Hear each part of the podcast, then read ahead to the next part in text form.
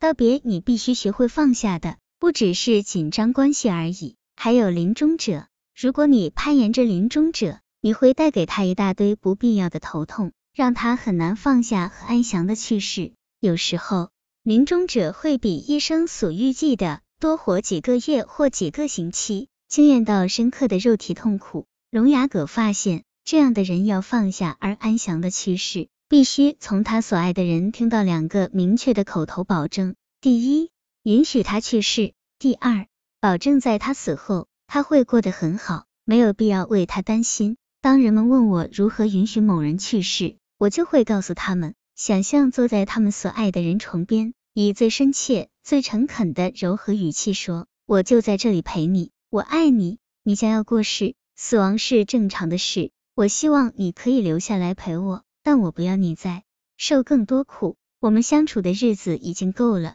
我将会永远珍惜。现在，请不要再执着生命。”放下，我完全诚恳的允许你去世，你并不孤独，现在乃至永远，你拥有我全部的爱。一位在临终关怀医院工作的学生告诉我，有一位年老的苏格兰妇女马奇，在她的丈夫昏迷不省人事、接近死亡时，来到医院。马奇伤心欲绝，因为她从来没有把她对丈夫的爱说出来，也没有机会道别。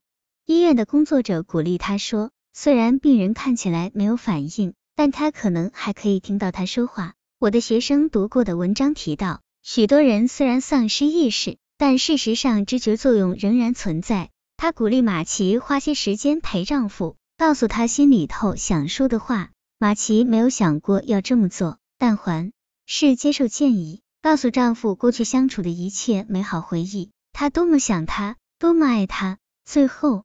她对丈夫说了一声再见，没有你，我会很难过，但我不想看到你继续受苦，因此你应该放下了。一说完这句话，她的丈夫发出一声长叹。安详的故事，不仅是临终者本人，还有他的家人都应该学习如何放下。临终关怀运动的一项成就是帮助全家人面对悲痛和对于未来的不安全感。有些家庭拒绝他们亲爱的人离开。认为这么做是一种背叛的行为，或是一种不爱他们的象征。聋哑葛劝这些家人想象他们睡在临终者的位置上，想象你就站在一艘即将起航的游轮甲板上，回头看岸上，发现你所有的亲友都在向你挥手再见，船已经离岸了，你除了离开之外别无选择。你希望你亲爱的人如何向你说再见呢？在你的旅程中。怎样才能对你帮助最大呢？像这样简单的想象，对于每一个家人在克服说再见的悲痛上，会有很大的帮助。有时候人们问我，我应该怎样对我的小孩提及亲人的死亡呢？我告诉他们，必须敏感，但要说真话，不要让小孩认为死亡是奇怪或可怖的事，让小孩尽量参与临终者的生活，诚实的回答他可能提出的任何问题。小孩天真无邪。能够替死亡的痛苦带来甜蜜、轻松，甚至是幽默。鼓励小孩为临终者祈祷，让他觉得他能提供实际的帮助。在死亡发生之后，记住要给小孩特别的关怀和感情。六，走向安详的死亡。当我回忆起在西藏所见过的死亡时，对于许多人都是死在宁静和谐的环境中，感受很深。这种环境常常是西方所欠缺的。但我最近二十年的亲身经验显示，只要有想象力，还是可以创造的。我觉得，在可能的情况下，人们应该死在家里，因为家是大多数人觉得最舒服的地方。佛教上师们所说的安详死亡，在熟悉的环境里是最容易做到的。但如果有人必须死在医院里，身为死者所挚爱的你们，还是有很多方法可以把死亡变成简单而有启示性的事，带来盆栽。花、照片、家人亲友的相片、儿子和孙子的图画、匣式放声机和音乐带，还有可能的话，家里煮来的饭菜。你甚至可以要求医院让小孩来探视，或让亲友在病房过夜。如果临终者是佛教徒或其他宗教的信徒，朋友们可以在房间内摆设小神龛，供奉圣像。我记得我有一个学生名叫雷娜。他是在慕尼黑一家医院的单人病房过世的，朋友们为他在房间内摆设小佛堂，供奉他上师的照片。我看过之后非常感动，我了解这种气氛对他的帮助有多大。中原教法告诉我们，在一个人临终时，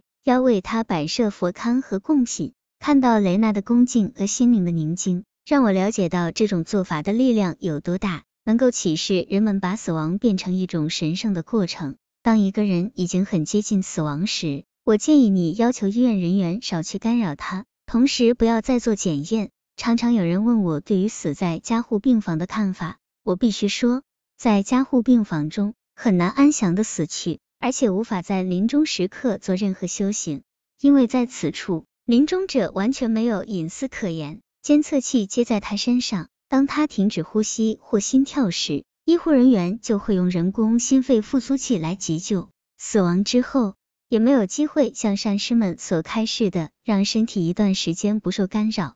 如果能够的话，应该告诉医师，在病人回天乏术时，得到临终者的同意，把他安排到单人病房去，拿掉所有的监测器。确定医护人员了解和尊重临终者的意愿，尤其是他不想被用复苏器急救的话，也要确定在人死后不要让医护人员去干扰，越久越好。当然，在现代医院里不可能像西藏风俗一般不动遗体三天，但应该尽可能给予死者宁静和安详，以便帮助他们开始死亡之后的旅程。当一个人确实已经到了临终的最后阶段时，你也。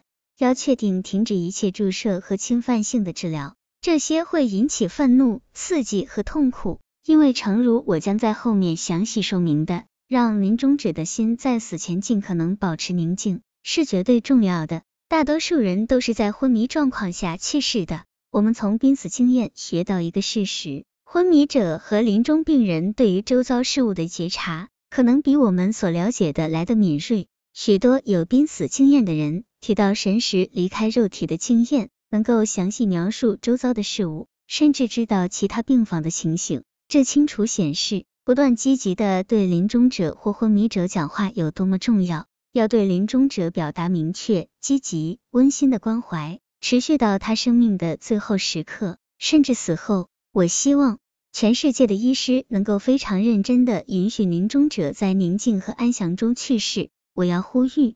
一些人士以他们的善意，设法让非常艰苦的死亡过程尽可能变得容易、无痛苦、安详。安详的去世确实是一项重要的人权，可能还比投票权或公平权来的重要。所有宗教传统都告诉我们，临终者的精神未来和福祉大大的依赖这种权利。没有哪一种布施会大过于帮助一个人好好的死亡。